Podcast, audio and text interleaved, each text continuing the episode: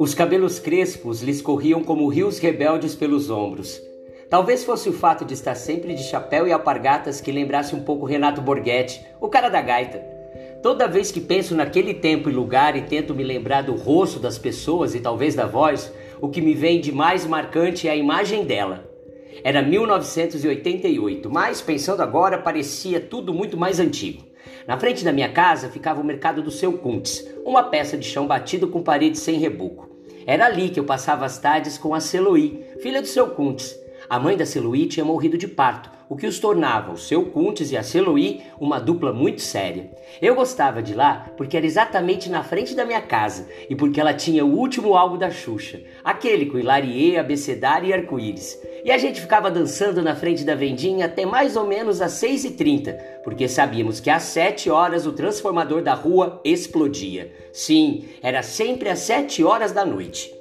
O transformador, acho, não aguentava tanta gente assistindo novela, tomando banho, ligando o rádio, usando o liquidificador, quem sabe, e começava a fazer barulhos e soltar faíscas até que, bum! Todos ficavam sem luz por algumas horas, como se estivéssemos em uma remota aldeia amazônica. A rua não tinha calçadas feitas, os paralelepípedos eram completamente regulares, o que arrancava muitas unhas de nós, crianças, que estávamos aprendendo a jogar bola, andar de bicicleta ou simplesmente dançar a música mais tocada no momento. Nada mal para aquele bairro pobre na divisa entre Campo Bom e Novo Hamburgo.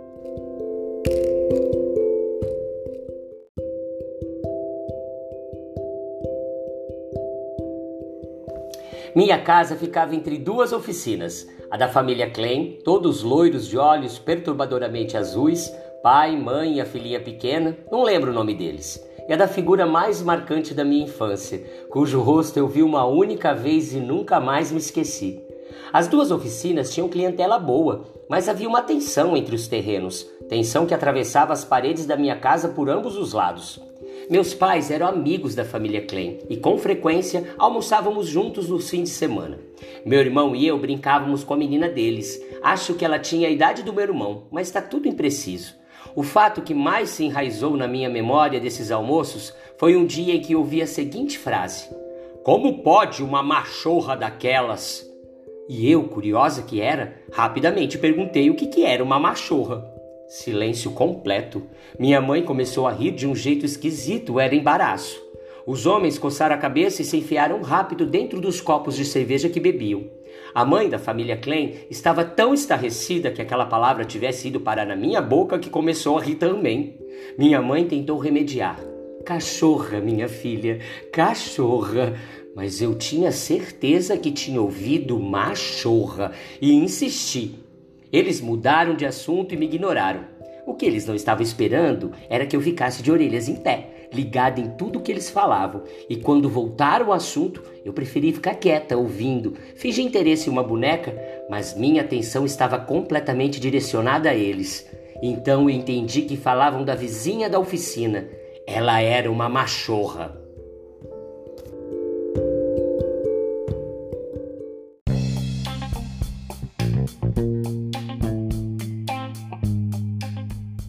Olá, eu sou Arlen Félix. Eu sou André Gomes. E este é o terceiro episódio da segunda temporada do Horas Malditas. E o nosso novo episódio é dedicado à escritora gaúcha Natália Borges Polesso, uma autora que tem uma produção bastante diversificada, que envolve a poesia, o conto e o romance. E a obra que a gente vai analisar hoje, ela foi premiada com o prêmio Jabuti no ano de 2016. É o livro de contos Amora.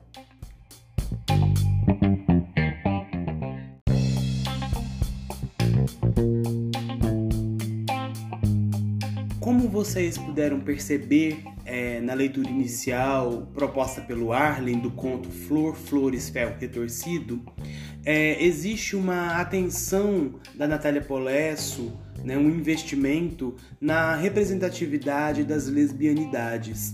Todo o conjunto é, de contos é, inseridos é, no, na coletânea Amora é inclusive o, o conto que dá é, é, título ao, ao livro, são textos literários que de alguma forma são contos que de alguma forma dialogam com a questão da lesbianidade, da descoberta de outros modos de prazer, de outros modos de afetividade.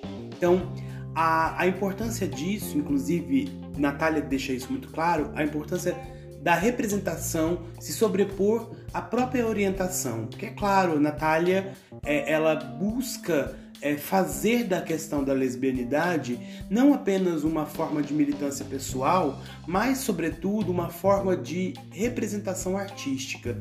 E isso fica muito claro nas suas escolhas, nos modos como ela trama as suas, os seus textos, as suas histórias. E é muito interessante a gente perceber, né, que nesse conto especificamente o termo machorra é o que vai centralizar toda a atenção da personagem principal, que é uma criança, e o modo como esse termo vai criar nela uma certa curiosidade. O que é machorra? O que representa isso? Por que as pessoas é, tratam umas às outras, ou pode tratar uma pessoa como machorra? Qual é a razão desse tratamento? Né? E o entendimento dessa personagem de que o termo é pejorativo. Então, a gente te convida para continuar acompanhando este conto Flor, Flores, Ferro Retorcido, que faz parte da coletânea Amora de Natália Borges Polesso.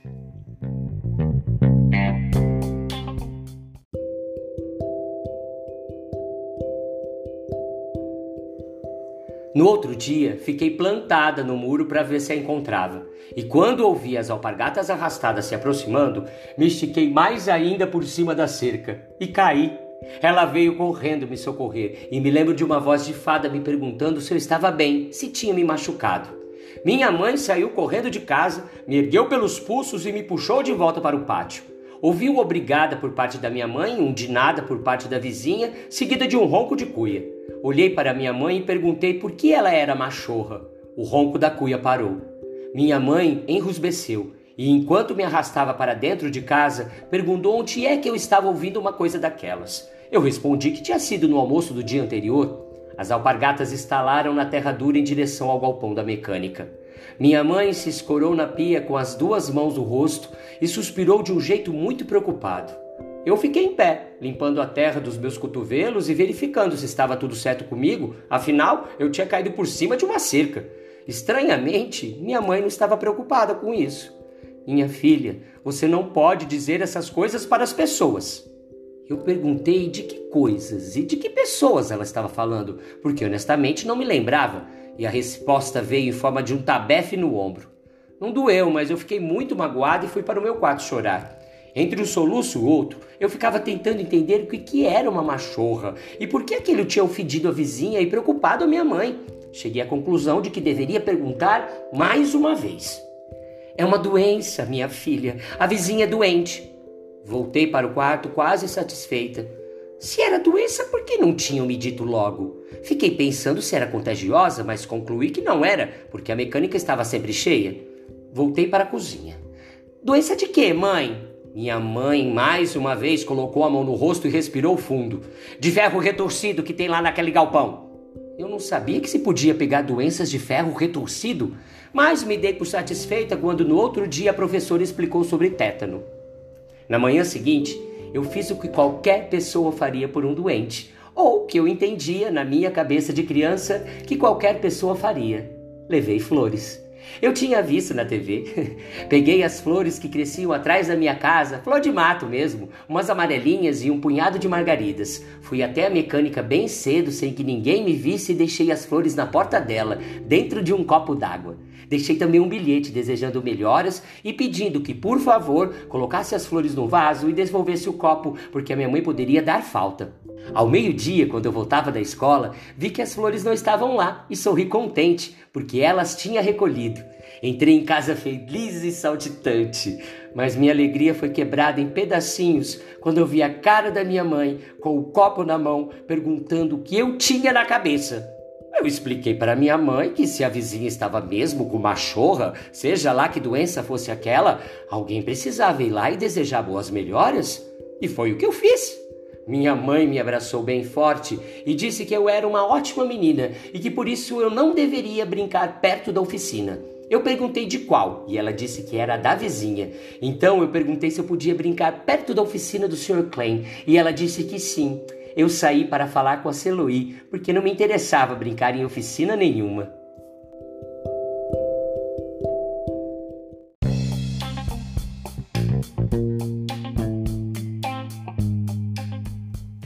Toda a curiosidade em torno do termo machorra né, se dá pelo modo como essa palavra aparece, como um termo pejorativo ou quase um xingamento, no almoço entre a família da personagem principal e a família Klein, né, que veem a Flor como uma figura masculinizada.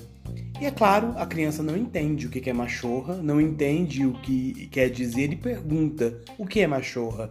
E essa palavra se torna então uma espécie de ideia fixa, de quase um quisto mesmo, no sentido é, daquilo que fica incrustado na, na cabeça dessa criança, porque ela quer entender qual a razão do uso desse, dessa expressão. Sobretudo no momento em que há as descobertas da linguagem, a descoberta do lúdico da linguagem.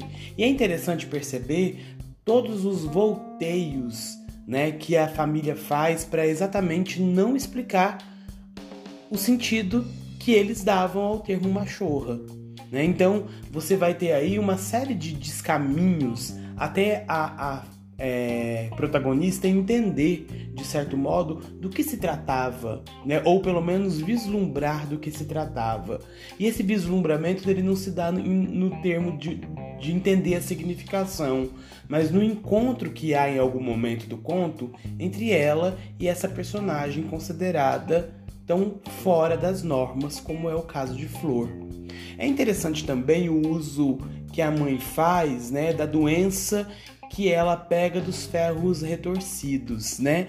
É a habilidade que a Natália Polesso tem de é, estabelecer uma relação entre o desvio da norma e o ferro retorcido muito interessante porque exatamente é, é trata é, ou melhor é, é, esmiúça e deixa esmiúça ou deixa de uma maneira muito clara o modo como as sexualidades divergentes, as sexualidades dissidentes, os corpos dissidentes são observados pela norma, né, como corpos do desvio e, portanto, corpos que precisam ser julgados o tempo inteiro, né? A menina na sua no seu olhar infantil, ela não vê nenhuma diferença entre Flor e as outras mulheres. Quem vê a diferença são os adultos né, que também, de certo modo, interditam por meio da, da, é, da censura o acesso da criança ao significado da palavra, que fica então angustiada de entender o porquê aquela figura, Flor, era uma pessoa doente. Então, a, quando você tem a, a leitura do conto, pelo menos alguns elementos emergem aí. Né? Quais são esses elementos? O elemento né, do desvio o, e, sobretudo, o elemento da doença, que são os modos como se é, estabelecem as classificações em relação aos LGBTs.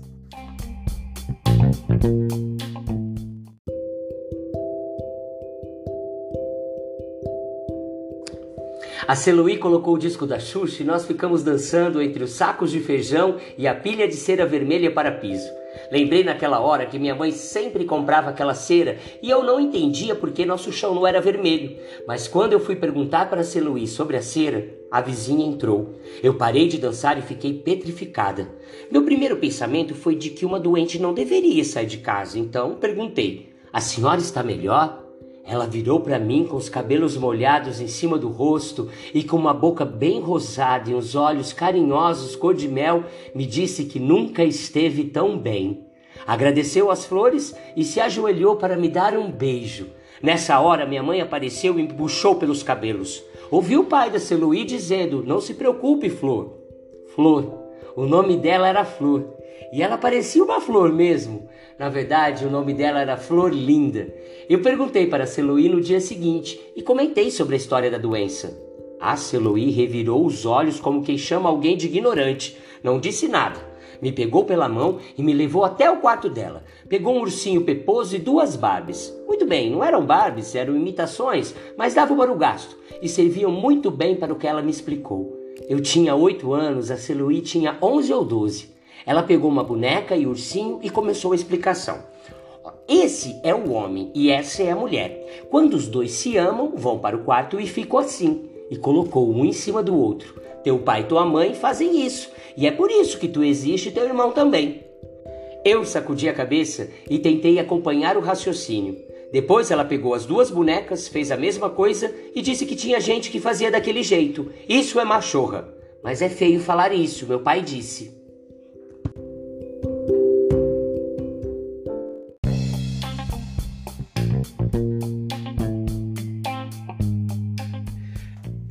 Interessante a gente perceber o modo como é, vai se estabelecendo ao longo do conto uma relação, né, que não é nunca direta, entre a protagonista, essa voz infantil e essa outra figura que é, digamos, uma dissidente da norma. E que aponta de certo modo também para a criança como alguma é, com alguma dissidência, a criança como esse lugar é, que não, é, digamos, não aceita a censura de um modo muito tranquilo. Né? E é a partir dessa curiosidade infantil que se estabelece então essa aula maldada da Celoí para a protagonista. Né, estabelecendo então as relações de gênero, o ursinho homem, a Barbie mulher, o encontro de ambos na, na criação da criança e o fato de que há, em alguns casos, pessoas que, embora não façam isso para procriação, façam né, esse encontro e por isso são chamadas de machorra, mas que é um palavrão, é um, uma, uma expressão pejorativa. E isso para ela, de certo modo, é, é bastante agressivo, né? A personagem ela não vai entender muito bem, como a gente vai perceber no próximo trecho.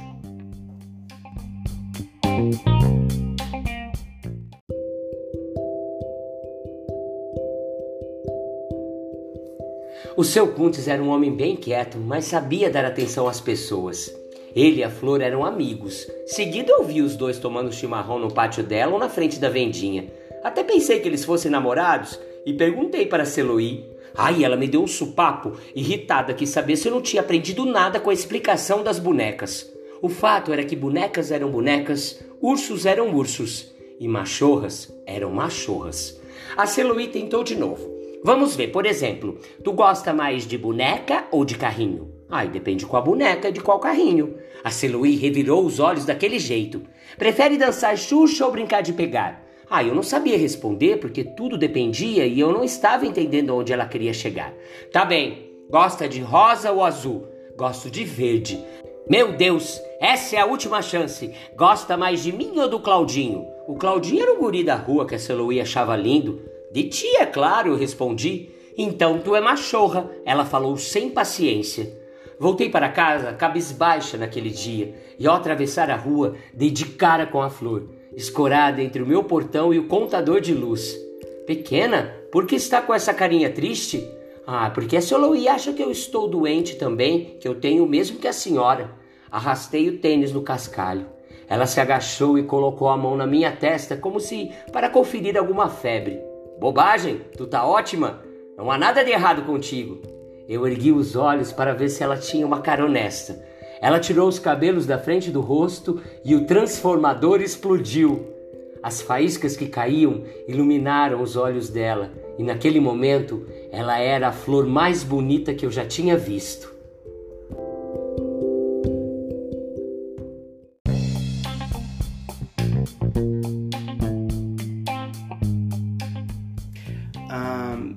Sequência final do conto, ela mostra dois elementos bem interessantes. O primeiro deles diz respeito ao modo como se estabelece essas discussões, né, é, pelo senso comum, que é estabelecido tanto na família, né, na, que trata é, a flor de machorra no almoço e que isso reverbera ao longo dos dias, quanto com Celoí, que é amiga um pouco mais velha da protagonista e que é, vai tratar tudo a partir de um binarismo.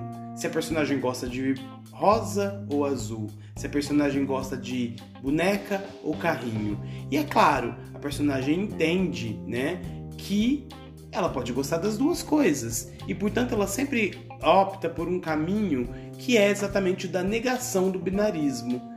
Se ela pergunta se, se a personagem, se a protagonista gosta de. Se Celoí pergunta, desculpem, é, é, se a protagonista gosta de azul ou rosa, ela dá como resposta verde.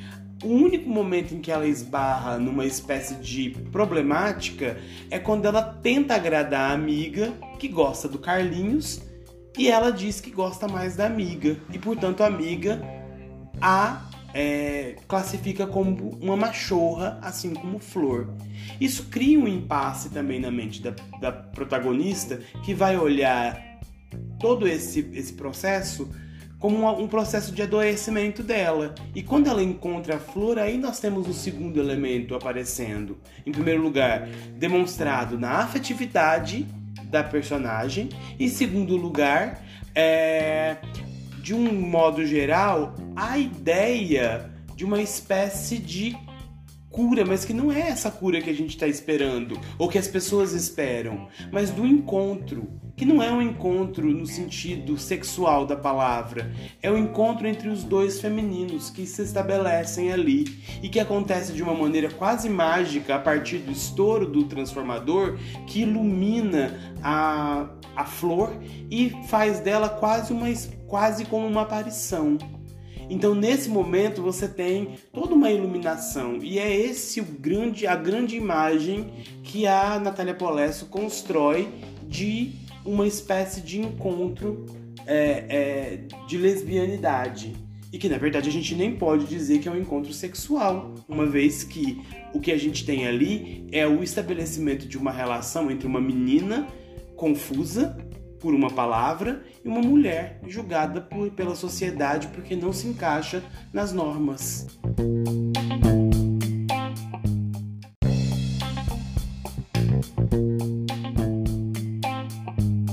Se a gente for é, observar, né, todo o, o, conjunto de contos é, do da coletânea Amora vai tratar exatamente dessas questões da descoberta, dessas questões do desafio de existir fora da norma, de existir enquanto dissidência e de como essa esse existir fora da dissidência ele não tem momento correto para se estabelecer, né? Como ele não tem um momento exato para se dar né? Se por um lado você tem essa imagem bela, né, da, do encontro da menina com a outra mulher, no sentido de reconhecimento da feminilidade dela ou do feminino dela, não da feminilidade, vamos pensar aqui é, em outros termos. Uh, se a gente pensa, por exemplo, em outros contos, como por exemplo é, a avó a senhora é lésbica, em que uma, uma senhora é, já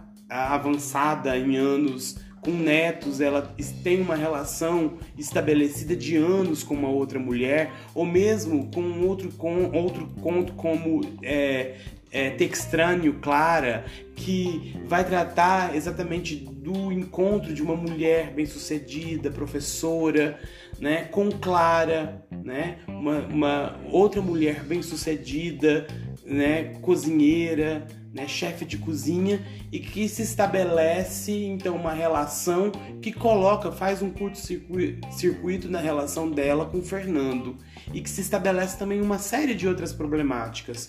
No encontro, por exemplo, com a Mora, né? É, é, a, a, representação de Amora, o conto em que a, a menina ela tem um encontro sexual com o menino e nada é do jeito que ela quer nada é do jeito que ela gostaria que fosse, ela não sente o menor prazer, ela se sente usada como uma espécie de boneca inflável. E que depois é, ela vai é, de algum modo é, estabelecer um outro tipo de relação com uma menina.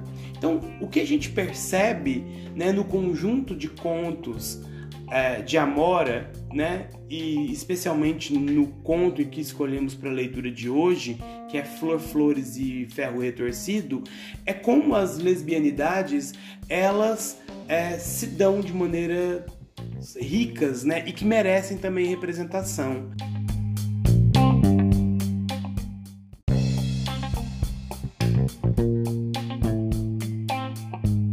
É preciso que a gente não se esqueça que todas as vezes quando a gente debate é, a, as questões LGBTs, é, essas questões, a questão da lesbianidade sempre fica num segundo plano. As mulheres são duplamente é, colocadas numa espécie de limbo, né? E esse limbo ele é todo preenchido com outras imagens, a imagem da transgeneridade, a imagem do não binarismo, a imagem dos gays, né, homossexuais masculinos. É, todas essas imagens são colocadas a, é, digamos assim, a mão cheias, né, a, é, até exageradamente. E quando a gente fala da, das representações lésbicas, elas ainda são muito é, restritas. Então, o livro da é, Natália Polesso, ele é fundamental para isso. Primeiro, porque é um livro de contos em que a estética mobiliza a temática de uma maneira muito tranquila e que tira esse lugar né, da lesbianidade exatamente desse lugar de estigma, né? É, esse lugar da representação uh, masculinizada das das mulheres lésbicas e trata todos esses temas com muita propriedade, com muita seriedade, mas sobretudo com muita leveza.